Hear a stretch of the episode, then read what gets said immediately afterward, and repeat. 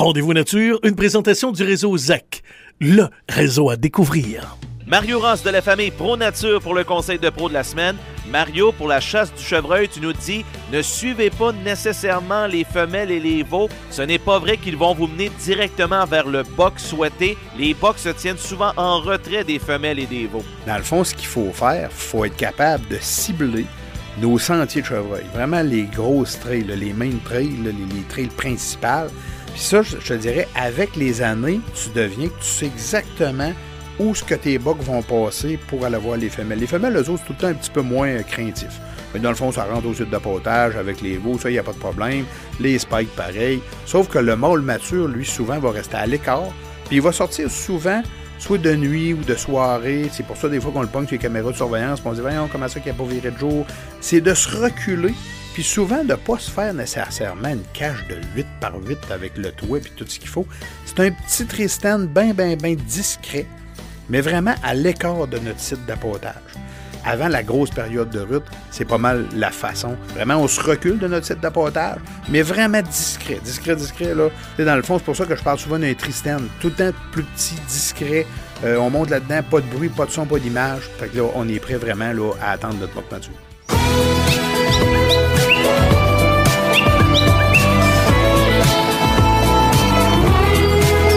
Partout au Québec, de retour à Rendez-vous Nature.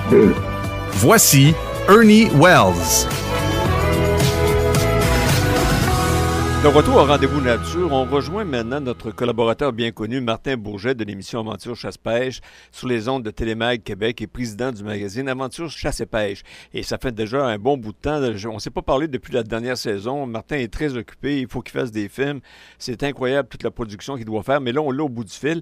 Euh, Martin Bourget, on entre déjà dans le dernier droit de la chasse euh, sportive, du moins sur le continent avec euh, la chasse du cerf. Mais, mais toi, Martin Bourget, on sait que tu es un connaisseur en armes, en balistique et justement, parce que tu t'y connais, tu constates que les chasseurs québécois ne prennent pas suffisamment le temps d'augmenter leur connaissance sur l'arme à feu utilisée, ben, l'arme en général utilisée de plus en plus, on voit, on voit que les, chasseurs s'y intéressent. On voit des mouvements comme, par exemple, les cours en ligne. Euh, bon, il y a plusieurs cours en ligne qui existent présentement. Nous autres, on, travaille beaucoup avec des gens de, Long Range Hunter. Les gens s'inscrivent à ce genre de cours-là, puis vont chercher des notions de base. On va sur les pas de tir, on va dans les champs de tir. Les gens viennent nous voir parce qu'ils nous voient à l'émission parler euh, de balistique, le poids de boulet. Là, ça, sème un doute dans leur esprit un peu, je le bon boulet. Puis de plus en plus, ces gens-là vont venir nous voir vont poser des questions. Donc, on voit une tendance des Québécois à s'intéresser beaucoup plus aux autres paramètres que l'habileté du tir, qui vont avoir un effet sur la balistique terminale. Tranquillement, pas vite, et fort heureusement. Parce que il faut dire que dans les dix dernières années, on regardait le Québec aller versus même les autres provinces, puis on se grattait la tête de savoir, mais est-ce que est-ce que les chasseurs vont finir par se poser la question sur de quelle façon est propulsé le boulet qui finalement fait la mise à mort sur l'animal pour être le plus efficace possible? Ben oui. Et est-ce qu'on va un jour assister à un peuple québécois qui va pratiquer au tir et non pas seulement que faire ajuster? Parce que des histoires d'horreur dans les dernières années, puis je dis histoire d'horreur, peut-être que je mets des grands mots, mais de voir des gens débarquer au pas de tir euh, donner l'arme au, euh, au, responsable de tir du champ de tir. Est-ce que tu peux m'ajuster ça? Hmm. Donner 25 dollars ou 10 dollars ou 50 dollars, dépendamment des endroits. Voir l'instructeur de tir ajuster l'arme, reprendre l'arme, la serrer. Et souvent, surpris, l'instructeur de tir, ben, écoute, t'as payé pour ta journée de tir, tu peux t'installer puis pratiquer un peu. Hmm. Non, non, non, je m'épargne l'épaule pour la chasse.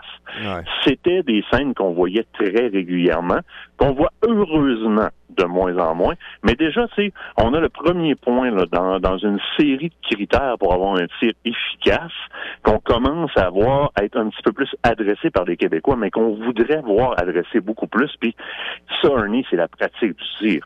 D'abord et avant tout, connaître son engin, l'apprivoiser, ne pas en avoir peur. Pour ne pas en avoir peur, pas avoir peur de faire une course à cheval, il faut que tu commences par monter à cheval. Ben c'est basic, non? On s'en va faire un marathon, pratique-toi dans le tour de la maison. De faire au moins une, une approche un peu plus approfondie, sa propre arme. Beaucoup trop de chasseurs, quand on les fait tirer, avec la chambre vide, sans qu'ils nous aient vus, on fait semblant de rentrer une balle dans, dans, dans, dans la chambre de l'arme, vont appuyer sur le système de détente, puis tu les vois tout de suite avoir une appréhension, le visage se crispe, puis se recule le visage, et ça va faire mal, ça va tirer. On assiste encore beaucoup, beaucoup à ça. Et, et c'est quoi? C'est normal. C'est normal parce que au Québec, comparé à ailleurs, on n'a pas eu de, de on n'a pas eu de disponible énormément d'écoles de tir ou de cours de tir à plus grande à plus grande envergure si on le veut que à deux ou trois personnes de la fois. Donc on n'a pas eu un gros enseignement sur le tir à la carabine, puis les gens connaissent mal le tir à la carabine. Donc en s'y adonnant pas, eh bien, ils sont pas habitués. Les trois balles qu'ils tirent par année, pour eux autres, c'est un coup dans l'épaule, c'est violent, ça fait du bruit. Euh, généralement, tu vas voir le chasseur tirer, sa tête débarque du télescope tout de suite. Il faut qu'il retourne dans le télescope, chercher sa bête pour voir s'il l'a atteint. Euh, il va demander à son chum à côté, j'ai-tu touché? Mais ça devrait Mar- jamais arriver. Mais, mais Martin, tu parles des, des- des armes à feu, mais il faut pas oublier aussi euh, toute la popularité de, de l'arc et, et de l'arbalète. Même le, le vendredi, la veille de l'ouverture de la chasse, des gens vont s'acheter des, une arbalète ou un arc pour l'ouverture du lendemain. Tu sais, ça n'a pas de bon Oui. sens. Puis ça, ça, on le doit aussi en partie là, pour monter en 2020, quand à un moment donné, le ministère avait retiré euh, les, les tests pratiques pour l'arc et, et l'arbalète. Puis tu vois, juste en 2017 puis euh, 2019, il y a eu 550 archers qui ont subi un, un échec aux tests pratiques de leur cours d'initiation avec euh, arc et arbalète. Ça parle énormément. Là. C'est on incroyable. parle- là. On parle d'un engin de jet Ouais. qui demande une habileté beaucoup plus supplémentaire. Parce que, corrige-moi, là, moi, j'ai une grande pensée par rapport à tout ce qui a un télescope, euh, une, une lunette de visée, je sais que c'est le bon terme, la lunette de visée, on va commencer à l'appeler de la bonne façon. Ouais. On dirait que les gens assument, ben, il y a un X là-dedans. Fait que tu mets le X à la bonne place, puis ça va à la bonne place, ce qui est pas vrai. Souvent, on voit chez les archers un potentiel ou du moins une, une tendance à beaucoup plus pratiquer au niveau de l'habileté Ouais. parce qu'ils ont ils ont quelque chose d'un peu moins précis ou d'un peu moins acquis psychologiquement sur il y a un X, ça va aller à la bonne place. Donc, on va voir souvent des archers qui vont pratiquer beaucoup plus. Malheureusement, comme tu le dis, puis ça, ça devrait ne jamais exister, des achats de dernière minute. On en a déjà monté, nous autres, des armes dans le bois. là. Le gars, il arrive avec sa boîte, l'arme est dans, est dans le plastique. Peux-tu m'aider? À ta minute, ça fonctionne pas comme ça. Ouais. Puis l'exemple que tu rapportes au niveau du retrait des cours pratiques, des examens pratiques, excuse-moi, Ouais. il y a bien des choses avec lesquelles je vais être je, vais être d'accord dans certains outils de gestion, mais celui-là, jamais de la sainte vie retiré. En mon sens à moi, à mon idée à moi, je me demande pourquoi on n'a pas de test pratique Ah oui. lorsqu'on va chercher notre permis de possession-acquisition d'armes à feu. La réponse qu'on a en pleine face, c'est qu'on on retire celle, euh, celle qui était déjà acquise au niveau de l'arc. C'est comme, mais tabarouette, qu'est-ce qu'on fait là? Mais tu sais, euh, tu vois, euh, Martin, moi, selon mes, mes informateurs qui sont généralement très bien informés, la saison de chasse permissive de l'orignal de cette année euh, va donner l'occasion à bien des territoires structurés de revoir leur façon de faire. Il y a eu trop d'appels pour des, des conducteurs de chiens de sang. Euh, il y a même un individu qui, en deux jours, aurait fait appel à, à trois fois à des conducteurs de chiens de sang parce que euh, donc, automatiquement, il avait blessé trois bêtes. Et, et tout ça est en train de changer pour aller euh, vers, une, vers 2022 avec de nouvelles règles, de nouvelles obligations que les chasseurs vont devoir euh, faire. Puis, euh, puis ça, je pense qu'on on est rendu là. Puis c'est important que ça se fasse maintenant parce que là, autant on remarque depuis quelques années, bien, surtout avec la pandémie, qu'il y a eu beaucoup de nouveaux chasseurs en forêt qui se sont, euh, ils ont découvert la chasse, ils ont découvert aussi que le- la, la viande sauvage, la venaison était C'est 100% naturelle. Là, ils, ils rentrent en, en masse en forêt sans avoir vraiment les habiletés pour le faire. Puis 2021 a, allumé plein de feux rouges. Puis ça, on, va voir bientôt des annonces là-dessus. Puis je vais, je vais t'en parler là-dessus. Écoute, j'ai- hâte de voir ça, puis je vais te dire que j'ai tellement une grosse appétit à connaître qu'est-ce qui va se passer. Je, je, je ne pourrais pas dire en ondes présentement avec toi de quelle façon moi je verrais mon système idéal pour m'assurer que des chasseurs ont la connaissance du tir avant d'aller tirer, parce que je me ferais tirer trop de roches.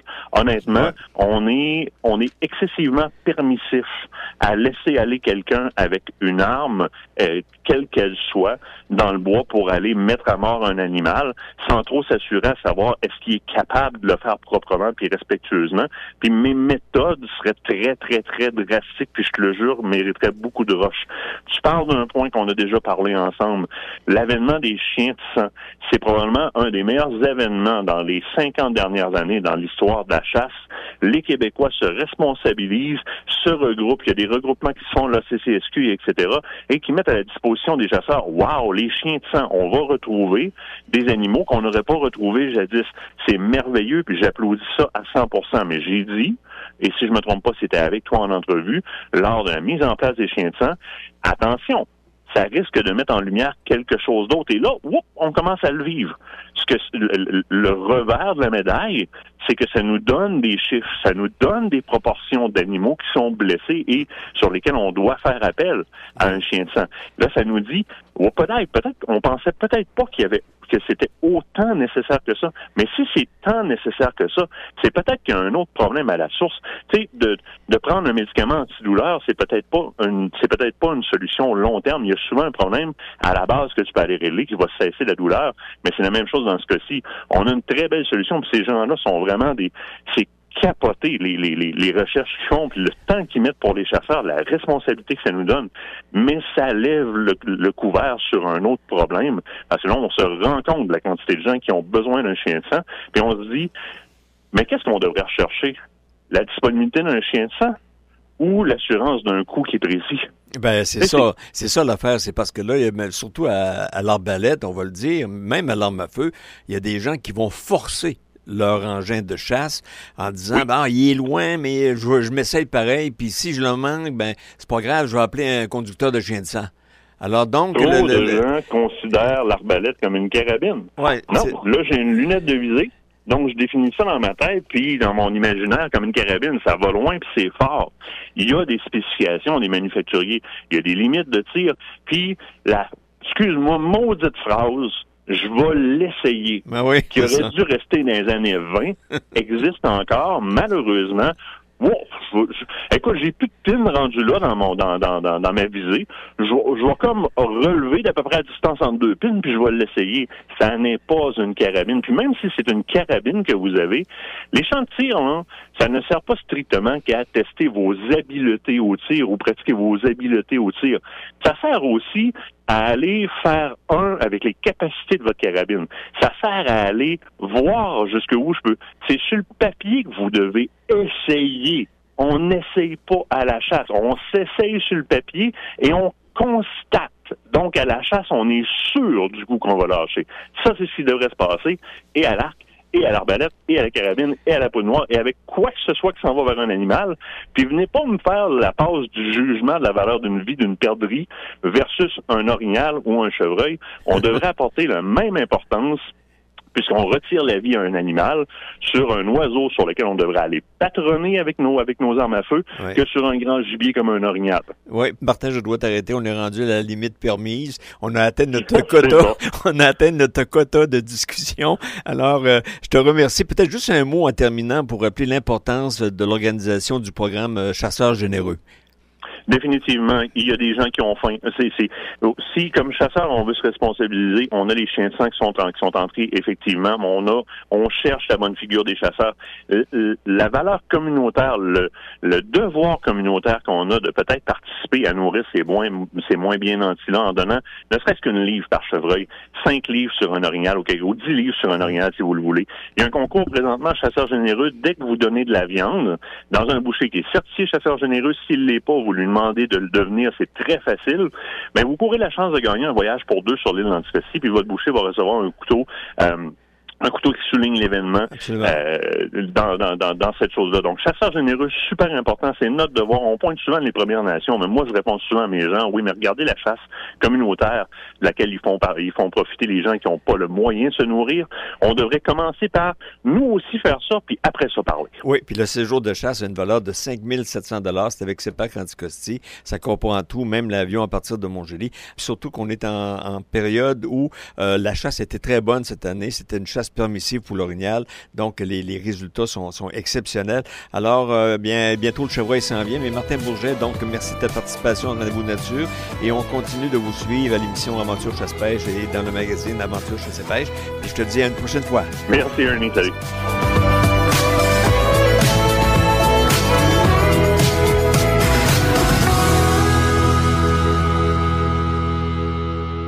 Le réseau ZEC. 63 territoires publics partout au Québec. Chasse, pêche, plein air et camping pour ravir les grands et les petits. C'est le réseau de la liberté en nature avec des chalets, du prêt à camper, des yourtes et des embarcations. Imaginez-vous en train de planter votre tente où vous voulez sur le territoire. Dans le réseau ZEC, c'est possible. Vivez l'expérience en famille, entre amis et avec votre animal de compagnie dans les ZEC du Québec. Réseau ZEC, le réseau à découvrir. Visitez réseauzec.com. Suivez toute l'actualité dans le monde de la chasse, de la pêche et du plein air sur le web grâce à Rendez-vous Nature. Tous les jours, soyez informés des principales nouvelles au Québec au rendez-vous-nature.ca. Reportages, entrevues, conseils de professionnels, vous connaîtrez tout de la chasse, de la pêche et du plein air à la radio et sur le web. Rendez-vous Nature, la référence de l'information phonique au Québec. Suivez-nous au rendez-vous-nature.ca. Pour profiter pleinement des plaisirs de la chasse ou pour déjouer le poisson, les destinations de la CEPAC vous proposent de vastes secteurs exclusifs, des taux de succès élevés, des outils cartographiques de pointe et surtout du personnel qualifié et passionné. Aux quatre coins de la province, vous pourrez pratiquer votre activité préférée le temps d'une journée, lors d'un séjour en camping ou encore dans l'un de nos confortables chalets. Accédez au meilleur territoire de chasse et de pêche du Québec. Réservez votre séjour dès maintenant à cepac.com. Lors de l'achat de leur permis de chasse, de pêche ou de piégeage, les utilisateurs de la faune versent une contribution à la Fondation de la faune. Depuis 1987, grâce à eux et à ses donateurs, la Fondation a investi plus de 78 millions de dollars dans les projets fauniques réalisés par des organismes locaux partout au Québec. Ces projets aident à connaître, protéger et aménager les habitats de la faune. Les besoins sont grands. La Fondation a besoin de vous pour poursuivre sa mission.